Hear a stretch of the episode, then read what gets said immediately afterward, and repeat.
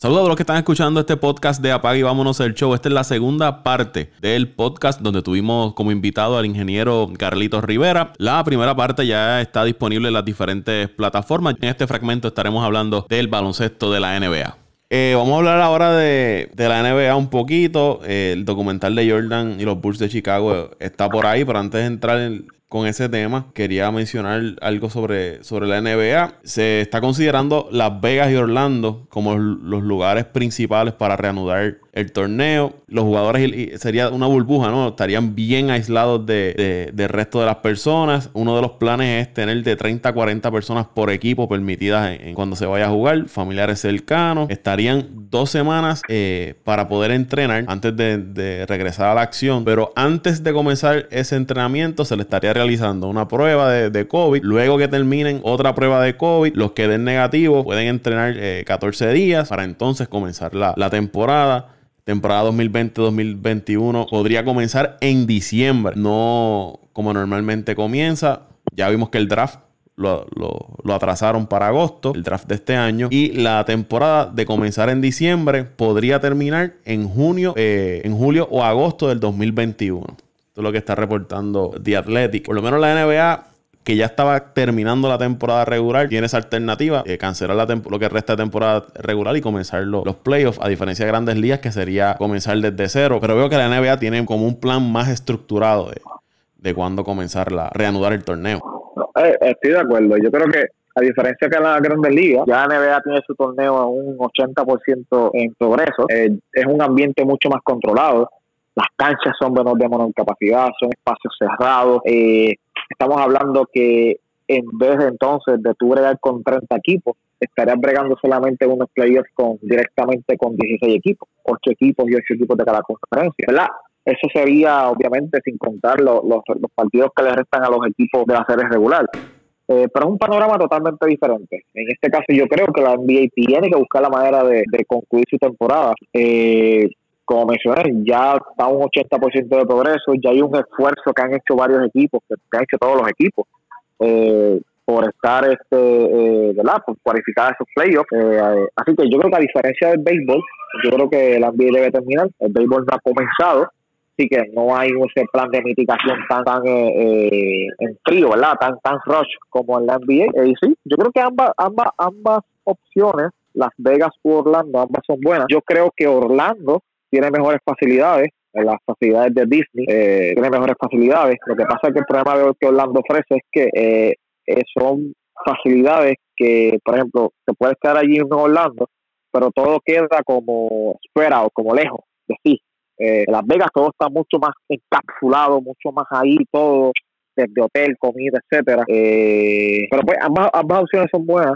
yo diría Orlando, pero nada, como quiera no podemos tener contacto eh, ¿verdad? con los jugadores o, con la prensa, que pues no es un valor añadido tenerlos aquí cerca, pero pero sí, yo creo que la sí la NBA tiene que buscar la manera de terminar su temporada y yo creo que Adam Silver eh, va, va, va a tomar una mejor decisión para la liga, definitivamente. Doñito y Luisito, eh, hace poco le eh, había leído como un rumor de que habían unos equipos, unos ejecutivos tratando de que cancelara la temporada. LeBron James le salió al paso y le dijo que eso no era cierto, que la temporada se iba a, terminar. Nuevamente vemos los jugadores dando el paso al frente, diciendo aquí nosotros somos los que mandamos, aquí no, aquí no mandan los dueños de equipo. Los que decimos si se juega o no somos nosotros, Doñito y Luisito. Sí, no, este Paco, tú, leí, leí, leí ese rumor de que habían grandes posibilidades de que la temporada de la NBA se suspendiera por esto mismo, por la misma inseguridad, porque todavía no había un plan tampoco concreto de cómo reanudar la liga. Eh, pero esa parte de, los comentarios de Lebron no lo había leído. Pero es que como hemos hablado desde el principio, Paco, desde que empezó esto del coronavirus, eh, hay que tomar medidas extraordinarias en, situaciones extraordinarias porque no podemos seguir haciendo lo mismo y hay que hacer cosas diferentes. Vamos a ver lo que hace la Grandes Ligas, vamos a ver lo que hace la NBA. La NBA pues ya tendrá que por optar de, de dar por terminada su temporada regular, ir a los playoffs hacer unos playoffs más cortos, pero tampoco hay una propuesta este concreta de, cómo va a ser, ni cuándo va a ser, ni, ni dónde va a ser, ni cómo va a ser. O sea que no hay una, una, una propuesta concreta tampoco de la NBA. Y bueno, Luis, En lo que Luis reconecta, vamos a hablar con Carlitos, porque una de las razones por las que lo invitamos acá al podcast es que estuve viendo que hace poco eh, posteó en Instagram en Sport, Sports underscore Sense. Esa es el donde te pueden seguir, ¿verdad, Carlitos? Sí, sí, Sports underscore Sense en Facebook, Instagram y Twitter. Que habían llegado a un acuerdo con Máximo Fútbol, que es un videojuego de fútbol, lo que le llamamos fútbol americano, para trabajar en conjunto. ¿De qué se trata esta, esta propuesta, Carlitos? Vi que también había algo de Puerto Rico envuelto en, eso. pues sí, mira, eh, nosotros como Sports, uno de los motivos, eh, uno de los objetivos principales para el que tenemos a corto plazo es eh, empezar a llegarle más al mercado americano, al mercado anglosajón, entiéndase en inglés. Eh, el objetivo de nuestra página es una página totalmente bilingüe. Eh, y pues entendemos que una de las plataformas o la plataforma más importante en el fanático eh, casual estadounidense, no digo americano porque todos somos americanos del continente americano, digo estadounidense, de, ¿verdad? aquí en Estados Unidos, es, es el fútbol, es el fútbol americano. Entonces, pues yo tengo un colaborador que se llama Edwin Hernández, que es un fanático del gaming. Y aquí es donde voy. Otra de las cosas que los deportes tienen que, y, no solamente el deporte, la sociedad tiene que entender es que el gaming, esta cuestión de los videojuegos, llegó para quedarse, le guste o no le gusta a mucha gente. Y pues tenemos que adaptarnos. Eh, estas ligas de, de gaming tienen un revenue enorme, unas ganancias gran, muy grandes, billonarias, anuales, este y, y muchas son centradas a los grandes deportes estadounidenses como MLB, NBA y NFL. Pues nosotros en esa, en mi compañero y yo, Edwin y yo, viendo esa, esa connotación, esa, ese patrón, ¿verdad? Que está siguiendo la, la, el joven estadounidense, pues le hicimos el acercamiento a la compañía canadiense eh, Maximum Sports. Ellos son, como mencioné, canadienses. Y pues comenzamos, hicimos unas conversaciones este, de colaboración en los cuales este servidor y mi compañero le vamos a estar colaborando, eh, dándole consejos para su juego, eh, dándole feedback del mercado latino, de cómo el mercado latino ve el fútbol americano y, y, el fútbol colegial americano, que eso para mí ese fue el punto que me convenció a mí de yo, mira, yo creo que esto me gusta porque aunque no lo creas, el fana y es una percepción mía que llevo ya unos años viviendo en Estados Unidos, pero el fanático eh, casual estadounidense sigue mucho más el fútbol colegial que el fútbol de la NFL. Eh, y por lo tanto, como este juego te da la oportunidad, máximo un fútbol, de poder utilizar eh, ligas de todas las conferencias de fútbol colegial, eh, pues me pareció estupendo y pues nosotros estamos dando un input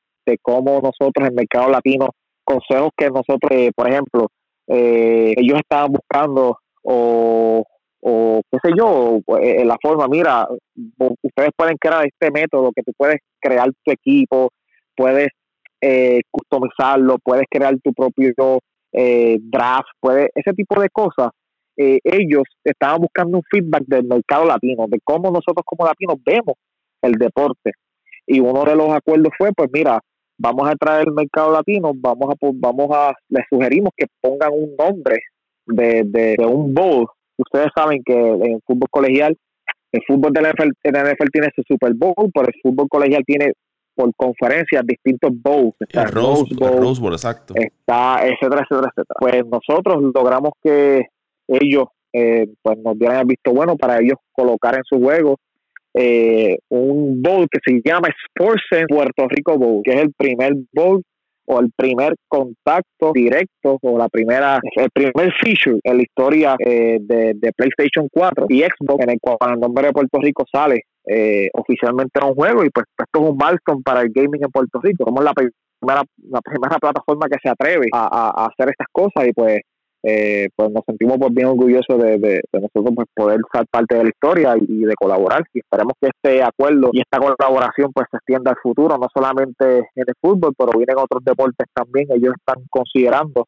es una compañía que rivaliza con EA Sports, básicamente su competencia. Es más pequeña, obviamente, pero es su, tiene mucho crecimiento, especialmente en el mercado asiático. Eh, y pues vamos a ver si eh, hay otras propuestas ya corriendo para, para el baloncesto y para béisbol. Así que vamos a ver qué pasa. Hay potenciales proyectos, potenciales propuestas interesantes, las cuales se pueden simular hasta ligas de AA y ligas de béisbol del Caribe profesionales y pues eso es un pequeño lap que le estoy dando de algo que puede venir pronto por ahí. De hecho, eh, vi que yo soy un gamer, que es una de las plataformas, si no la plataforma principal de, gaming en Puerto Rico y, está entre las top en Latinoamérica. Le reseñó esta información de, la alianza entre SportsSense y Maximus Football. Me, gustaría, me hubiese gustado que Dante estuviese aquí hoy. Dante es fiebre del gaming, conoce mucho de, de, los videojuegos. En un tiempo yo más, cuando tenía más tiempo, este, me dedicaba también a, esto del gaming, pero obviamente. De eso es lo único que sabe Dante, de los videojuegos. De la vida real, nada. Te llega a oír, papá, sabe que te cae arriba oh, rápido. Pues, de hecho, les,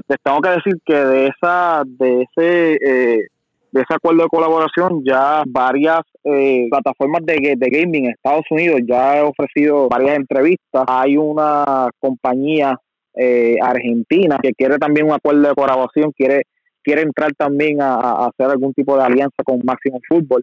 Eh, o sea que ya el feedback es súper positivo. Ya eh, nuestro objetivo de llegar a ese mercado, de, tener ese impacto en el mercado latino, el juego todavía no sale, el juego sale en septiembre. Pues ya con la promoción, ya ¿verdad? hay unos eventos que vamos a estar en Arizona, vamos a estar en Toronto, vamos a estar en, la compañía canadiense. Pues vamos a hacer un tour de promoción en Canadá en los próximos meses dependiendo, ¿verdad?, cómo esto del coronavirus, ¿verdad?, eh, se, se, se, desarrolle. Pero hasta ahora hay unos eventos programados en, en Canadá y vamos a estar en México, vamos a estar en Brasil, que es el mercado más grande en Sudamérica, y pues vamos también a estar en Puerto Rico y definitivamente cuando estemos en Puerto Rico, pues ustedes van a ser los primeros que van a estar ahí con nosotros. Ah, me gusta, me gusta esa idea. Eh, y ahora que estamos hablando de esto, eh, del gaming, la gente, como tú mencionas, tiene que entender que lo que son todo lo que sea esports, eh, el videojuego no de deporte, sino el acción, aventura, eso es... Visual, visual realidad virtual, eso llevo para acá. Ya, eso es, eso es parte de nuestras vidas. por lo menos yo crecí jugando videojuegos, mis hijos tienen videojuegos, sé que los, el, el nene de Toñito también le gustaba al videojuego. Toñito no, Toñito era más de, estar en el parque. Luisito está enfiebrado con MLB de show. El videojuego es como decir un celular en nuestras vidas. Estamos conectados a eso. Es, el, presente, ya no es el futuro. Ahora es el, presente y qué bueno que surgen plataformas, por decirlo así, no independientes de no estas compañías grandes que tradicionalmente estamos viendo sino compañías eh, independientes que vienen surgiendo y que le dan oportunidad, en este caso a, puertorriqueños como Carlitos, de trabajar mano a mano con ellos. Me gusta eso. Y a lo que iba también es que NBA se vio en la, obligación de hacer un torneo de 2K para mantener a la fanaticada. Grandes Ligas lo tuvo que hacer también. Así que ya es parte de, nuestras vidas esto de, del videojuego, muchachos. Ya llegó, ya llegó y, quería añadir algo. Eh, estaba, yo me paso leyendo muchas revistas de Forbes y Economist, etcétera. Y básicamente eh, lo que es eh, el área de, Oracle, ¿verdad? Esta área de, eh, de Sacramento, o sea, San Bernardino, donde, donde están las mentes de tecnología más grandes del mundo. ellos dicen que debido a esta crisis del coronavirus, los esfuerzos de creatividad de la humanidad dicen, según ellos, que se adelantaron cinco años al futuro. O sea, estamos hablando que desde enero hasta abril, hasta, hasta mayo, en cuatro meses la humanidad ha adelantado en tecnología cinco años. Así de grande es la capacidad humana de reinventar. ahora todo el mundo está en Zoom, está en muchas plataformas. Eso hace cuatro meses atrás era impensable para muchos, ¿sabes?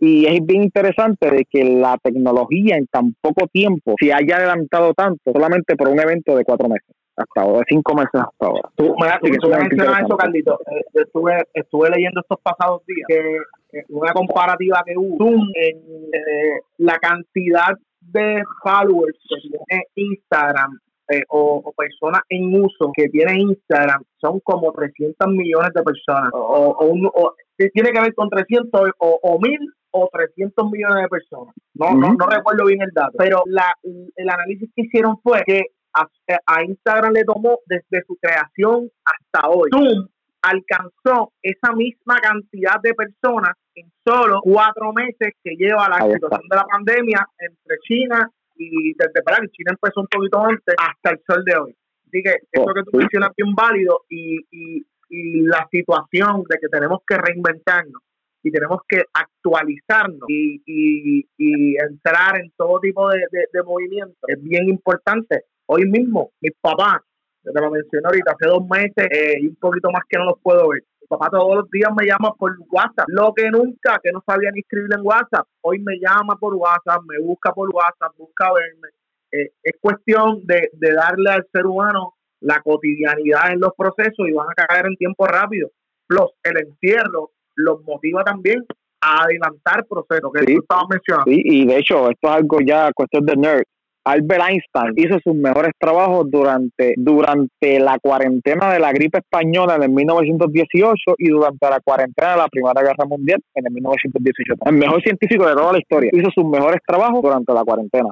Así que la reinvención es parte de nuestro DNA, es, parte de lo que somos. Es cuestión de ejecutar y, moviéndose positivamente. Ahora mismo este podcast eh, eh, eh, probablemente en, si, la, si la cuarentena sigue, sigue ¿verdad? en este paso, que Dios quiera no, pues va, va a llegar Paco, va, a tener que decir, mira, yo creo que hay que evolucionar, vamos a tener que hacer esto. Y vamos a tener que arriesgarnos a hacer. Igual yo con Sports. No, ya, ya, ya, estamos pensando en otros planes también del podcast, no solamente quedarnos en lo que estamos haciendo ahora. Y es parte del modo de sobrevivencia, eh, sobrevivencia del ser humano. Hay que buscar la forma de sobrevivir, mantenerse update al paso de la situación. Esto va a cambiar la forma, o está cambiando, la forma de trabajar de las personas, la forma de celebrar eventos masivos. Ahora pues, tenemos gente trabajando desde sus casas, en los trabajos donde todavía mantienen personas, eh, es limitado el acceso, pero entonces empiezan a hacer eh, por ejemplo, en el, en el, campo que estoy, que es de las comunicaciones, también. Ahora se hacen muchas cosas vía remoto, vía Zoom, vía Skype, que antes no se trabajaba así, era más limitado el uso. Ahora, básicamente, principalmente se está trabajando de esa manera. Eh, Toñito también eh, ha, tenido que trabajar así. O sea, o te adaptas o te pasa por encima la situación. Y, esto, de, y esto de los videojuegos hay, que aprovechar y sacar el, provecho ahora. Eso es así, eso es así. Pues vamos a ver hasta, hasta ¿verdad? cuáles son los planes en el futuro esto está bien en pañales, es algo bien eh, prematuro, pero gracias a Dios firmamos el contrato y pues vamos a estar un tiempo con ellos y, vamos a ver qué valor añadido nosotros como, como plataforma que podemos ofrecer y, y vamos a, sacarle el mayor también, a producirles a ellos el mayor valor, el mayor valor añadido para su producto y pues vamos a ver este hacia dónde llegamos en ese sentido. Toñito, ¿algo que quieras añadir a, este tema? Yo sé que Toñito Junior le mete al gaming. Sí, el, hijo mío le gusta. Yo, yo le confieso algo. Yo no soy muy, muy fanático de, los juegos de video y no porque no haya tenido este posición, porque en mi casa desde que yo tengo uso de razón ha habido consolas de juegos de video, hubo Atari, hubo Sega, hubo Sega Genesis. Mis hermanos tienen Atari, ya, ya, te tiraste al medio con la edad. Pero eh, él fue el comienzo de todo, el Atari, eh, había otra consola, no me acuerdo el nombre, que era menos menos menos famosa que el, que el Atari, pero mis hermanos tienen, tienen tienen Xbox, tienen PlayStation, mi nene tiene el Xbox eh, 360, tenía el Xbox One, eh, mis sobrinos tienen, y a mí no me llama la atención porque yo soy una persona que yo no puedo estar eh, sentada haciendo lo mismo por mucho rato. Yo, yo soy más dinámico, yo los maestros me decían que yo tenía déficit de atención y para actividad porque yo no podía estar quieto. Y pues, más por eso, si yo voy a jugar un juego de video, tiene que ser algo rápido, un juego rápido, de, solución rápida, no un juego de que se extienda mucho, ni de muchos niveles, ni nada de eso, porque me aburre. Pero sí, tienen, tienen razón, tienen razón. Eh, hay que moverse, hay que evolucionar. Esto no, nos ha llevado a comunicarnos de manera eh, inusual y poco, poco, poco frecuente que, que, no se usaba. En estos días estuvimos conectados, por lo menos en mi caso, con unos familiares de que están en Estados Unidos que hacía, yo te mentirte, como hace más de 10 años o 8 años que no los veíamos. Estuvimos conectados, hablando, conocimos familias nuevas, que también estoy integrado a la familia, conocimos familias nuevas, primos nuevos, los hijos de los primos, los nietos de primos, de, ¿me entiendes? Que esto ha, ha también reunido a la familia, reunificado a la familia de otra manera eh, dentro de, la tragedia y de la emergencia han surgido nuevas oportunidades para, seguir evolucionando y, y hay que y hay que y hay que hacerlo porque no nos podemos quedar encerrados en, el diario de las noticias eh, en la rutina porque si no va a terminar uno eh, mal de la cabeza y, y, eso no es el, propósito de esto. El propósito de esto es de que salgamos saludables en todo sentido de la palabra y de que nos cuidemos. Me confieso, no, no he podido ver los últimos episodios de, de Last Dance, lo que es el episodio 5 y 6, no lo he visto. Vi el tercero y el cuarto. No sé si eh, Carlito, Luisito, Toñito vieron los últimos episodios. Por lo menos me quedé en el tercero y el cuarto. Tengo en agenda ver los últimos dos que salieron ayer domingo. Pero ¿qué le ha, qué le ha parecido eh, este documental hasta ahora? La pregunta me ofende, Paco, de hecho. bueno, pues en mi caso, en mi caso sí, yo, yo, los, yo los he visto todos, los he visto hasta el 6. Eh, estoy, y sinceramente de todos, para mí el 5 y el 6 han sido los, dos mejores capítulos hasta ahora. Eh, me ha encantado cómo, cómo la producción de, del documental ha expuesto, a, hace ese back and forth en que, mira, estamos en el, 98 en la temporada de las Dance, pero van poco a poco haciendo el recuento de la trayectoria de los Bulls, obviamente enfocándose en Michael Jordan, pero muestran factores, muestran cosas que nosotros, yo que me paso en YouTube viendo, ¿verdad? videos de, los 90, porque a mí yo prefiero 1500 veces el old school basketball que el de ahora. Yo soy, eh, tengo esa melancolía con el baloncesto de los 80 y de los 90, para mí el mejor baloncesto es la época dorada del baloncesto, digan lo que me digan, eh, y pues han, han, aparecido cosas en este documental que ni siquiera yo, que soy un freak de buscar información, no sabía. Eh, por ejemplo, eso que le pasó a Tony Kukoc, eh, a Tony Kukoc en, la, en, la, en el Dream Team cuando se enfrentaron a la, al, al, en las Olimpiadas en Barcelona, que Pippen y... Eh, ah, yo no sé si le estoy dando un... Spoiler. Por lo menos a mí, a mí me lo vas a dar ya porque yo no lo he visto. Anyway, anyway, pues estoy otro, anyway, vamos a ponerlo así porque si me está, está preguntando el documental, pero, pero anyway, eh, pero sí, eh, eh, definitivamente algo que noté también, hablando eso de Cooper, es que mucha gente piensa que Phil Jackson habla, ¿verdad?, de, su ofensiva con el triángulo y todo. Sabemos que es de Tex Winters y bla, bla, bla. Y nos enfocamos siempre en la ofensiva. Pero yo creo que el triángulo también te quedaba un balance defensivo, siempre te creaba un balance, un balance defensivo también. Porque eso hacía siempre que hubiese el spacing suficiente para que en el momento de que, de que tú perdieras el balón, ya salía siempre con un hombre, el que estaba en la punta del triángulo, ya haciendo en esa break, ya yéndose en el uno contra uno, en el dos contra uno. O sea, las ayudas eran mucho más rápidas, más, rápido. Y yo lo que pienso es que Phil Jackson se le está por fin dando el crédito como el, ese dirigente defensivo que para mí es Para mí él es más un dirigente más que ofensivo, defensivo. Y es algo que este documental, al menos estos últimos capítulos, han, han hecho hincapié. Eh, y esa parte, pues me gusta, que, se le ha hecho justicia en eso y que solamente se habla de Phil, que el, el, el triangle offense, como que eso es algo, ¿verdad? La última abogada del desierto, cuando realmente lo que te habla es de un sistema balanceado en, en, ofensiva y en defensa, cuestión de que la bola se esté moviendo y que siempre haya movimiento en el perímetro. Este, obviamente jugando con el pivot en los postes, pero eh, ¿verdad? no quiero darte spoilers, pero sí han sido los mejores capítulos y para mí es el mejor documental deportivo por mucho, por mucho. Eh, ha sido una obra maestra. Eh, obviamente explican eh, las batallas de la rivalidad de seis de, Así Thomas con, con Michael. eso, eso ha sido un eh, tema desde los pasados episodios del tercero y el cuarto, un tema bien caliente. En, por lo menos la semana pasada, esa rivalidad Jordan Isaiah Thomas, que todavía al sol de hoy, Jordan no quiere saber de Isaiah Thomas. Él, si él lo dice abiertamente, no, no le importa, él lo dice. Y, y, um, y el, hay una, en el tercer documental, en el, no sé si es el tercero o el cuarto, que le quieren, le dan como una tableta a Jordan para que, mira, mira lo que dijo, no me interesa lo que él dijo. Toma, para, pero para que veas lo que no me interesa. No me importa lo que tú me quieras dar, no, o lo que él diga, no, no me interesa. Y finalmente pues, lo, coge y, lo ve. Pero es una rivalidad que realmente existió y se mantiene hasta el sol de hoy. Esa rival, rivalidad Bulls versus Detroit, pues eh, está, está bien calada profundo en, en, cada uno de, de los integrantes de, de esos equipos. Es que es que estamos hablando de que Jordan es un es un tipo, ¿verdad? Es un tipo que él no necesita mucho para crearse estos enemigos imaginarios. Él no necesita mucho para buscar una motivación para querer sacarte el alma. ¿verdad? ¿Qué pasa? Pues los Detroit Pistons fueron el primer equipo que realmente como que afectaron a Michael psicológicamente. Lo afectaron al punto de que él se sintió derrotado, sintió derrotado. Y este y cuando públicamente o cuando eh, tú sabes como jugador que tú vas a penetrar, tú vas a atacar el, el, el, canasto y tú sabes que Bill Lambier, tú sabes que Isaiah Thomas, tú sabes que Dennis Rodman, Sally, ¿verdad? Y John Sally que se llama Sally, este no recuerdo el nombre, pero jugó con Chicago también.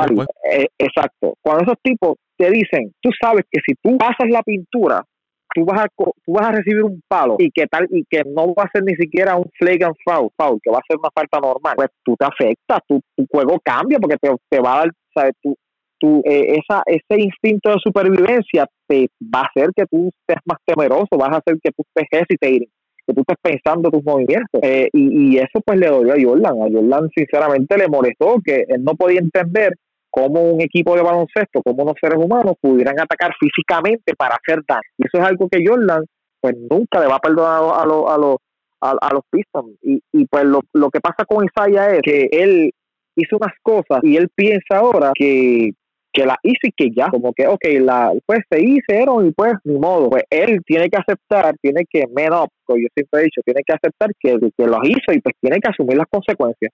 Y si en el Dream Team no lo quisieron, que no solamente fue Jordan, no lo quiso Carmalón, no lo quiso Peter, no lo quería nadie en ese Dream Team. Si cuatro jugadores o cinco jugadores bueno, no, no, te quieren en el equipo. Chuck Daly, que era el dirigente de, de él, cuando estaba en Detroit. Exacto, ¿Sabes? Si, mira, para mí era mejor que John Stockton para mí no hay duda, él es mejor que yo.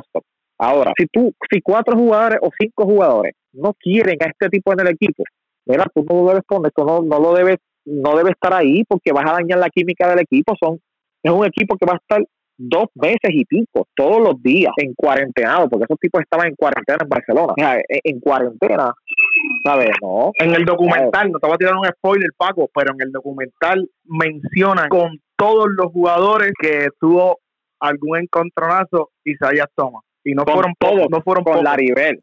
Con, con Magic, recuerdo con, Magic, que hicieron el, hicieron el encuentro aquel hace poco, que lo sentaron frente a frente y, lloraron ambos. Eso Ahora, también fue. Lo de Magic, lo de Magic y él fue fuerte, ¿verdad? Bagley, Clyde Drexler. Al único que le faltó fue Crystal Lerner porque estaba Porque no jugó. Exacto, porque no jugó, porque estaba, estaba en la NCAA. Si no, también. Tú sabes, este, pero yo digo, yo veo ese documental y, yo digo, wow, definitivamente Jordan, o sea, Michael Jordan, es que es bueno que esta generación ve ese documental, porque dicen, ah, hemos hablado tanto, hemos escuchado tanto de Jordan, pero es bueno que vean esto porque pueden ver eso, porque Jordan era considerado, era, o sea, Jordan era considerado ya el mejor jugador de todos los tiempos, sin haber ganado un, sin haber ganado un campeonato, era así de, de superior era él. Y, y ese, ese drive, ese, esa, ese, ese hambre de competir, de competir, de competir, de que no, no solamente te voy a ganar, te voy a sacar el alma, te voy a, psicológicamente te voy a, a, a destruir, ¿verdad? No, no como persona, ¿verdad? En, en, el juego, en la cancha de baloncesto, es algo que yo nunca he visto. Tal vez Kobe lo hemos parecido a él, pero eh, es algo que, que, es un, era un enfermo, era un enfermo eh, de, de, la competición, era un enfermo de la competición y, sinceramente él fue el que me hizo a mí eh, tentarme a ver juegos de baloncesto. Fue, fue Michael Jordan. Y, y, fue por eso mismo, por su deseo de ganar, por ese, ese, ese body language que siempre, esa seriedad, esa no sé, él, tenía esa, aura que de grandeza, que es algo que, tú sabías que él iba, que todo el mundo sabía que en los, en los, segundos finales él iba a lanzar el balón, lo sabía toda la cancha, y algo, todo el mundo y ejecutaba. Algo que a mí me gusta de, ese documental es que quizás muchos, por ejemplo, en mi caso, lo que era el Jordan 82, 83, 84, yo no lo vi porque yo estaba aprendiendo a caminar en esos tiempos. Y uno quizás cuando lo vienes a tener un poco más de razón, que puedo decir que es en los 90, tú piensas que esta persona nació así y que cayó del cielo siendo de esa manera, pero él tuvo un proceso desde que estaba en, en, de en college o quizás ¿no? En, la high school, de cómo él fue desarrollándose y cómo él, que él va convirtiéndose en esta figura, todo lo que él pasa con sus hermanos, en colegio. creo que hubo un equipo de baloncesto cuando él era joven que lo descartó, lo dejó fuera, él llegó llorando a la casa y la mamá cuenta que desde ese momento él salió al patio y era practicado y practicado y practicado y practicado. Y cuando llegó al otro año, todo el mundo se sorprendió. Creció cuatro pulgadas. Y creció, cuatro pulgadas. pulgadas en, dos meses. Sí, sí. En un eh, verano. Eh, todo ese proceso que, que, que, quizás en mi caso no, no desconocía, por, por no que desconocía, pero verlo, cómo él se fue desarrollando, pues me gustó mucho lo que tú mencionas de cómo ellos te van llevando en el timeline el 9-8, pero por qué está pasando esto en el 9-8. Pues mira, vamos a mirar lo que ocurrió años anteriores y todo eso Eso me, ha gustado mucho del documental. El episodio de Rodman me encantó. Eh, Dennis Rodman, cuando Jordan lo fue a buscar al apartamento porque se, había ido a Las Vegas. Se había ido a Las Vegas. estaba, con, estaba con Carmen Electra. Ella cuenta que se tuvo que esconder para que Jordan no la viera. El, documental está excelente. Los números en audiencia de los pasados episodios, el 5 y el 6, promediaron 5.5 millones, 5.5 millones de televidentes. Vieron los episodios de ayer. Es algo un Éxito, un éxito rotundo. Y te quería hacer un comentario de eso de, de Rodman y Jordan, para que tú, para que se pueda entender la, la no sé, la, la, la grandeza de, de, de, esos Chicago Bulls. Obviamente que hay un, que un jugador te diga a ti, mira, a mitad de temporada, mira, no, yo necesito unas vacaciones, unas vacaciones. El load management. el load management de ahora. Exacto, unas vacaciones. Y tú, tú dices, pues para Las Vegas. Pero Phil Jackson, ¿qué dijo? Lo consideró. ¿Por qué? Porque lo conocía. ¿Sabes? Jordan, para los Chicago Bulls, ese core, Jordan, ¿verdad? Pippen y Phil, conocían a Rodman y sabían cómo, sabían cómo él operaba.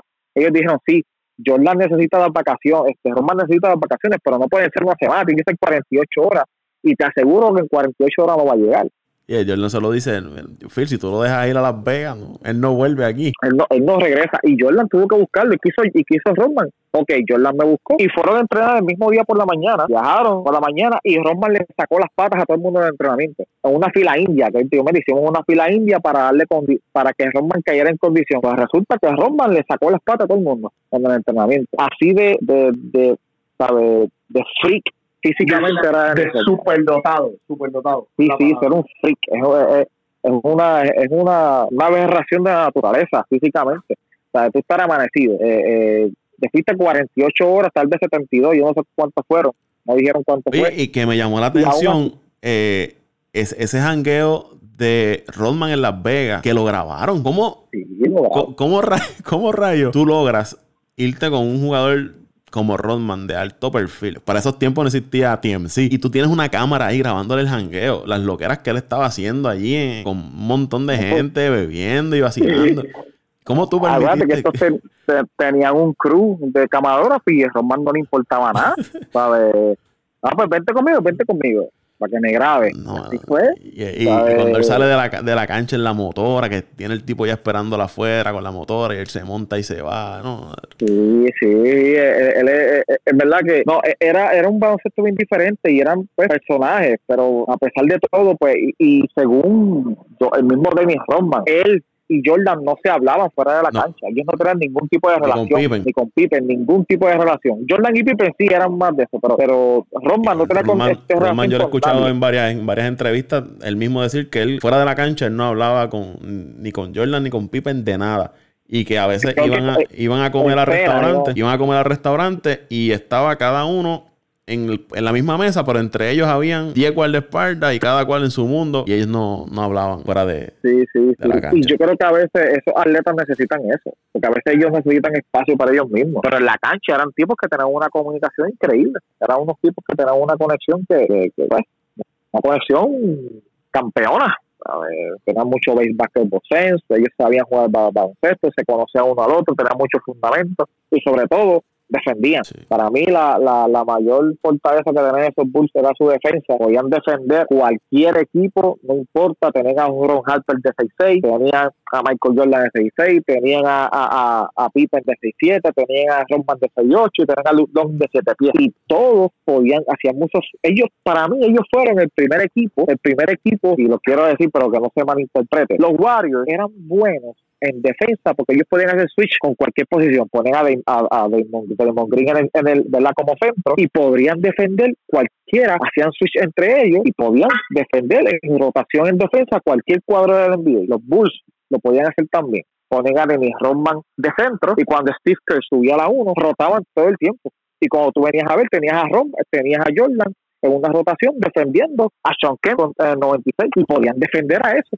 podían, podían defender a eran bien versátiles en defensa. Y para mí eso era esencial en este equipo de los Bulls. Mira, Carlos, y, y, y Paco, yo sé que tú no has visto los episodios, no te los voy a contar, pero, pero es importante que los que quieran eh, enamorarse o convencer, convencer de la grandeza de Michael Jordan, estos son los dos episodios que tienen que ver, el quinto y el sexto, porque corren. Desde, eh, eh, el documental tiene algo bien curioso que es bonito a nivel visual, que va corriendo entre los años anteriores al 97-98 y esa temporada de Last Correcto. van pero, pero, en este estos dos episodios, la mayor parte de los dos episodios se basó en esas temporadas 90, 91, 92 y 93. Y, ah. y, y estas temporadas fueron bien valiosas en la carrera de Jordan porque ahí es que tú ves eh, la, la, el cómo él se adaptó a, a convertirse en una figura por encima de la norma. Correcto. Desde el 4, desde el 3 y el 4 se venía viendo a, a, a, Magic hablando de lo grande que es, a Larry, pero ya en este en estos dos episodios tú logras ver qué fue lo que sucedió. Triunfos ante Portland ante eh, oye en el episodio en el episodio 5 todo el episodio fueron los Knicks. Eh, eh, sabes que, que de 2 a 0 wow después de 2 a 0 oye y una y una serie sangrienta y lo de las apuestas, y lo de las apuestas encima de él. Fueron, fueron unos excelentes episodios para tú entender la realidad del por qué Michael Jordan es tan grande como lo es porque hubo una evolución, hubo un desarrollo, hubo un eh, hubo un clic en la en la en el equipo que decidieron dejar de ser tercer, terceros cuartos y convertirse en, en eso que eh, habían eh, ido construyendo. No se los pierdan, de verdad que no les puedo decir más nada porque voy a voy a contarle. Ah, y la gran parte y el gran cariño que le dieron a ese a ese Dream Team majestuoso, de verdad. Majestuoso, mi parte favorita. Y Kobe Bryant, ¿no? También le dan una parte a Kobe Bryant. bueno, también, sí, sí, también da un poco sentimiento cómo, cómo mezclan el tema. Pues, y, y, y, me parece que fue un poco, eh, no quiero que me malinterpreten, pero marronearon un poco el, el, el, el documental para meterlo sí o sí. ¿Sabes? Que no, no, no fue por... No, eh, no supieron entrelazarlo. No fue, fue random porque pusieron el juego de estrella del 98 como que es random, al pa, para poner a Kobe. pero eh, siento que entraron como como que no le dieron... fue forzado fue forzado fue forzado, fue forzado. Eso, es lo que, eso es lo que quiero sí, decir. que no supieron entrelazar la historia de, de Kobe Bryant y Jordan para poderla eh, acomodar bien en el documental no, lo hicieron bien lo hicieron bien sí sí sí es, la historia la pudieron llevar porque hoy eh, oye la muerte de Kobe fue hace cuatro meses y todo el mundo ya está todo el mundo eh, se sintió cuando vio esa parte, todos los, los personas que lo vieron, pero yo siento que un poco marronía la historia. Fue forzado, fue forzado, Pudo, haber sido, pudo haber sido más, más soft, pero no fue soft, fue como que ¡pum! Esto es lo que hay, y así, y ya. Pero no sé, fue como, sí, fue forzado, no. Yo entiendo que, y estoy de acuerdo, entiendo lo que, lo que tú quieres decir, pero Paco, eh, eh, eh, hay a mí me sorprendieron dos cosas, estos dos episodios. Obviamente el Dream Team, esa dinámica que hubo entre Pippen, Jordan y Tony Cook en, el, en, el, en el Dream Team en la Olimpiada de Barcelona fue, fue muy interesante. Y además de eso, ¿verdad? Para ya terminar, ese, esa serie de 1992 entre los Blazers y Chicago y cómo Jordan eh, tomó a Craig Drexler como, como su enemigo a atacar. Eso fue increíble. Cómo Magic Johnson puede describir eso, porque el que lo describe es Magic Johnson. Eh, es, increíble. Ahí que tú dices, wow, cuando un jugador te habla así de otro, cuando un grande te habla así de, otro, de Jordan, es increíble. ¿sabes? Cómo, cómo Magic Johnson lo describe, cómo Jordan le dice, esto es lo que va a pasar, así, así, así. Y pasa, eh, es otra cosa. Coño, tú no lo has podido ver, ¿verdad? Ninguno de los, de los episodios. No, no, no, no tenido la oportunidad de verlo, pero recibí recibí comentarios, comentarios y, he leído críticas muy buenas de esos, de esos últimos dos, dos episodios del domingo pasado, eh, bueno, de ayer, prácticamente hoy que estamos grabando este, este podcast 4 de mayo. Sí, algo que quería mencionar en cuanto a la rivalidad de los Bulls y, y los Pistons y, y, la rivalidad de Jordan con varios jugadores de, de los Pistons era que cuando iban a jugar los Bulls contra los Pistons, ellos tenían un sistema específico de cómo para, parar a Jordan y de cómo jugar a Jordan, cómo defenderlo, cómo, cómo eh, eh, ejecutar para que, para que Jordan no lo Jordan de Jordan Rules, exacto. Y, y era interesante cómo ellos permitían que Jordan tirara todo lo que le diera la gana y lo guardiaban fuerte y lo que hacían era aislar a sus compañeros. Eh, estuve, viendo, estuve viendo, estuve viendo eso también Y, para que, pues, eh, abundando lo que muchachos decían, para que vean la grandeza de un jugador, cuando un equipo tenía que hacer un sistema exclusivamente para paralizar a un jugador. Así, así de grande era, era Jordan, aunque, aunque como lo he mencionado, muchos lo, lo odiábamos, otros lo amaban, eh, pero hay que reconocer la grandeza más allá de, fanatismo y, de preferencia. Ya para terminar, el, me parece que fue John Selly en uno de los de los episodios, que él explica las Jordan Rules, pero alguien le dice, y si todo esto no ocurría, ¿qué era lo próximo? Si no, si lograran que él llegaba al canasto, ¿qué era lo próximo? Al piso, al piso. Al piso y darle un, como, no, él hace el gesto de darle un, del, del punch, ¿no? Golpearlo.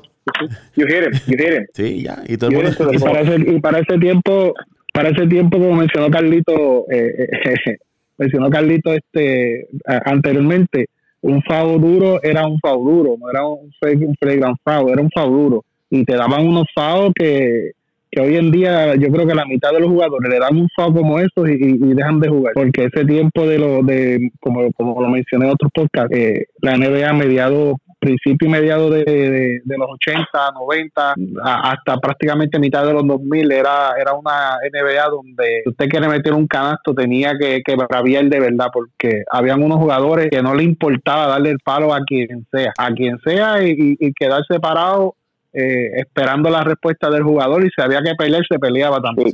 De hecho, hablaste de las de la Jordan Rules, las tengo aquí, eh, aquí escritas. Dice número uno, la, la parte número uno empújalo con el codo y no lo dejes que penetre por la línea de base. Número dos, cuando esté arriba en el poste alto, dóblalo y, y, con doble y tercer ¿verdad? Con doble y doble y triple team. Número tres, cuando tenga la bola en el low post, trata de influenciarlo hacia la izquierda, que penetre por la izquierda. Y la, y la cuarta dice, si ninguna de estas te sale y logra penetrar, knock him down to the ground. Dice knock him. Esto lo puso ESPN en un, ¿verdad? Esto lo puso que era lo que hacía referencia a John Saley. Tíralo al piso, olvídate. Ya, no, ya no hay break. Sí, exacto. Pues, pues, obviamente, pues cuando Isaiah Thomas era el capitán del equipo y era el que en, enforce, que básicamente era, el dirigente en la cancha, aparte de Chuck Davis, pues, pues obviamente pues Jordan pues va a tener algo personal contra ti, definitivamente. Además de que no lo saludó cuando se eliminaron. No, cuando se eliminaron, sí. Eso siempre eh, dio, dio, controversia. Después Thomas dio una excusa ahí, media boba ahí, que Boston le hizo lo mismo. Anyway, muchachos, ya, ya nos vamos, pero no me quiero ir porque Toñito tiene talentos ocultos. Y hace poco eh, tiraron una canción. Eh, ¡Oh, dura! Recordando viejos tiempos. La calle 4, Toñito. Hablamos de eso en lo que tiro algo ahí de fondo. y, y Carlito, para, para que tenga un poco de, conocimiento, Toñito en sus tiempos allá de juventud le metía a, al underground. Contra. Eh, algo ahí? básicamente es un proyecto que, que teníamos pues con, varios de los, de los de los compañeros que en aquel tiempo iniciamos lo que nosotros le llamábamos el matrión del gran. Eh, cuando era este oye aquí está el intro. Con el componente aquí y el radiograbador aquí y tú tenías que cantar bien alto. Así empezamos así empezamos así empezamos así empezamos. Nunca olvidamos de dónde salimos. De calle 4 el corillo clandestino. nunca olvidamos de dónde salimos los karaoke y las caseras las pistas en vinilo nunca olvidamos de dónde salimos seguimos amando lo que hacemos. Nunca olvidamos de dónde salimos. Nah, nunca olvidamos, no. Recuerdo que en los comienzos no había tanto adelanto que hace que cualquier tusa parezca tener buen canto. No existía el descanso al momento de grabar y si te equivocabas no se podía editar. No existían las máquinas ni los programas que hay ahora. Un pobrecito karaoke era nuestra grabadora con tan solo una consola, pista en disco o en cassette. Era que lo hacíamos y fue que comencé. No existía el voice over ni efectos digitales, ni sintetizadores, tampoco efectos especiales. Si querías tener un coro o efecto en tu canción, era un, un poquito ahí para que para que prueben lo, que tiraron los muchachos. Ahora sí, Toñito. Pues básicamente un proyecto que llevamos tiempito trabajando, eh, como le dije, este, con, los, con los panas míos, de los que empezamos este proyecto y para ese tiempo de finales de los 80, principios de los 90, cuando estaba el underground saliendo, las influencias que teníamos, cómo, cómo fue que empezamos con un radio componente, un radio grabadora y una pista en cassette Después evolucionamos lo que fue un karaoke con una consolita pequeña, un mixer de, y ahí poníamos las pistas, pistas en cassette, pistas en vinil, en vinilo, el disco de vinilo. Para los que no saben el disco de vinilo, es el disco este grande de plástico. La que llamaban Eh, disco de pasta. disco de pasta, después salieron los- las pistas en, en CD, y ahí fuimos evolucionando. Y, y como, como antes eh, empezamos con esta con esta hambre de, de, pues, de hacerlo por vacilar, después se convirtió en un hobby, se convirtió en, en- en prácticamente una carrera. Cómo, cómo, cómo era que se hacían las cosas en aquel tiempo y cómo es que se hacían ahora con tanta tecnología, con tanto avance, con tanto programa, con tantas facilidades que ahora prácticamente cualquiera puede hacer una canción y tienes un ingeniero de sonido con un autotune, con, con, con todas estas facilidades que hay ahora y te arreglan y te quitan y te ponen y, y como antes había que hacerlo y había que prácticamente parir tú empezar a grabar una canción de cuatro minutos y, en el minuto y en el en el minuto 3 con 30 minutos y tú equivocarte y tener que volver a grabarla ahí arriba porque no había la facilidad de ok corta y, y poncho otra vez Eh, y básicamente es un proyecto que hicimos con, unos compañeros Happy Face, eh, B.I. Ramos eh, y yo Toño, pues que en aquel tiempo conocían como el terrorista. Tiene un video también, estuvo en YouTube un tiempito, lo, lo tuvieron que quitar porque eh, no sabíamos que YouTube había cambiado lo que eran las políticas de, de sonido y eso, y, al, y al comprimirlo, al subirlo, lo comprimió tanto que, que la calidad del sonido bajó, pero la canción está por ahí corriendo en las redes sociales. Ahora mismo lo pueden conseguir en, en mi cuenta de Twitter, arroba Antonio, eh, Antonio Cruz 528, la está en Audio Mac también, la, la tenemos por ahí. Y ya prontito sube el video otra vez, que tan pronto lo suba, pues lo, se lo comparto otra vez, muchachos, que lo vean. Un, un, un video en, en caricatura quedó quedó muy bueno. Los muchachos lo vieron, quedó muy bueno. Eh, y era parte de los talentos que tenía, de muchas de las cosas que, que hacíamos cuando muchachitos y que la pasión, la pasión, la pasión de nosotros y cómo fuimos parte de ese movimiento, aunque no tuvimos, eh, no, no tuvimos la exposición de estos cantantes ahora, como un Daddy Yankee, como un Vico C, como un Don Omar, como estos cantantes de que salieron del underground. No porque no tuvimos las oportunidades, sino porque decidimos este eh, enfocarnos en otras facetas de la vida, pero, pero era parte de lo que hacíamos, de lo que hacíamos, y, y éramos conocidos aquí en Coamo como Madrid Underground y después como los clandestinos, y corrimos muchas, muchas, muchas áreas de nuestro pueblo y, y- y le metíamos, le metíamos como que se La dice, fucking calle 4, la fucking la calle fucking 4. calle 4, ¿de dónde, de dónde es Luisito? No, El que no sabe la calle 4 es la calle 4 de la urbanización Villa Madrid aquí en Cuamo, donde habían unos personajes eh, bien característicos de, de- de ese sitio, donde estaban los, los personajes más, más característicos y, y más llamativos de, de esa urbanización, estaban en esa calle. por- y, y- y hasta una canción que le hicimos de, esa, de esa calle y fue, y fue la canción emblemática la que nos dio a conocer.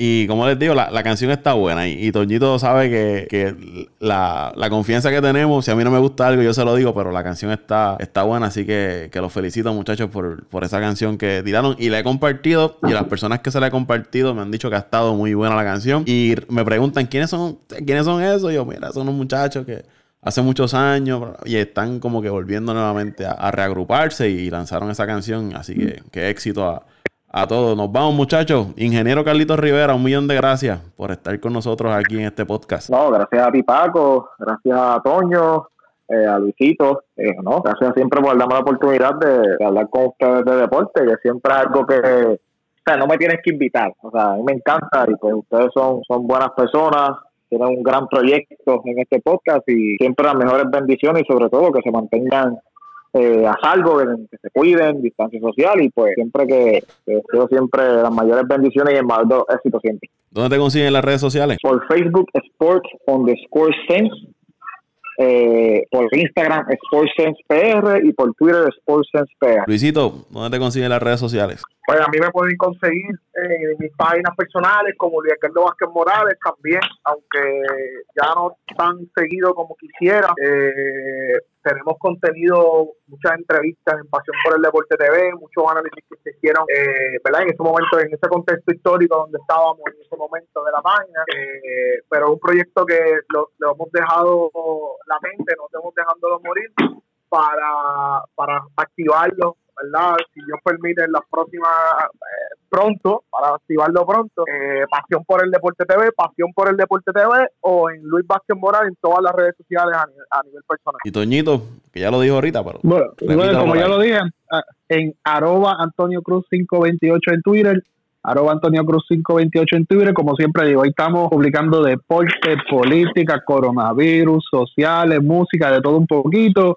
Y, y, qué bueno eh, haber conversado un ratito con, con Carlito, conocer otras perspectivas, otros puntos de vista y que por lo menos hoy Luisito, fíjate, no peleó con Dante, hoy no hubo, no hubo queja, hoy no hubo sangre, que hubo más cordialidad, qué bueno que esto sucedió, eh, pero Luisito, sabes que los comentarios que tiraste, Dante en la próxima, en el próximo programa no te las va a dejar pasar, y necesitamos también la sangre de, de, de Ángel Méndez por allí saludos, saludos. Ya, quiero, ya quiero que llegue otro programa para, para, escuchar a Dante Luisito peleando. Ah, Te, voy a dar un adelanto. Si quieres, en, el podcast, voy buscando los episodios anteriores para que veas esas batallas campales de, estos dos muchachitos. Ahí me siguen en Twitter, arroba Paco Lozada PR en Twitter, arroba Paco Lozada PR en Twitter, agradeciendo a todos los que sintonizaron este podcast de Apague y Vámonos el Show. Nuevamente al ingeniero Carlito Rivera, gracias por estar con nosotros. Y antes de irnos, pues lo voy a dejar con un poquito de, la canción de... ¿Cómo es que se llama, Toñito? Eh, se llama Nunca Olvidamos. Nunca Olvidamos, o sea que, como le dijimos, enfatizamos de cómo fue que empezamos, cómo fue que evolucionamos y que siempre es bueno este eh, volver a las raíces, no olvidarse de, uno, de donde uno sale. Eh, crítica aparte, no voy a decir el nombre, pero conocemos un cantante que, que en una entrevista a nivel nacional e internacional negó que era de su pueblo y eso le costó muchos seguidores. Eh, si, si, si, si, me mencionar yo lo digo rápido, yo lo digo rápido. No, no, no, yo no, puedo mencionar, pero, pero, pero no le vamos a dar pauta a nadie.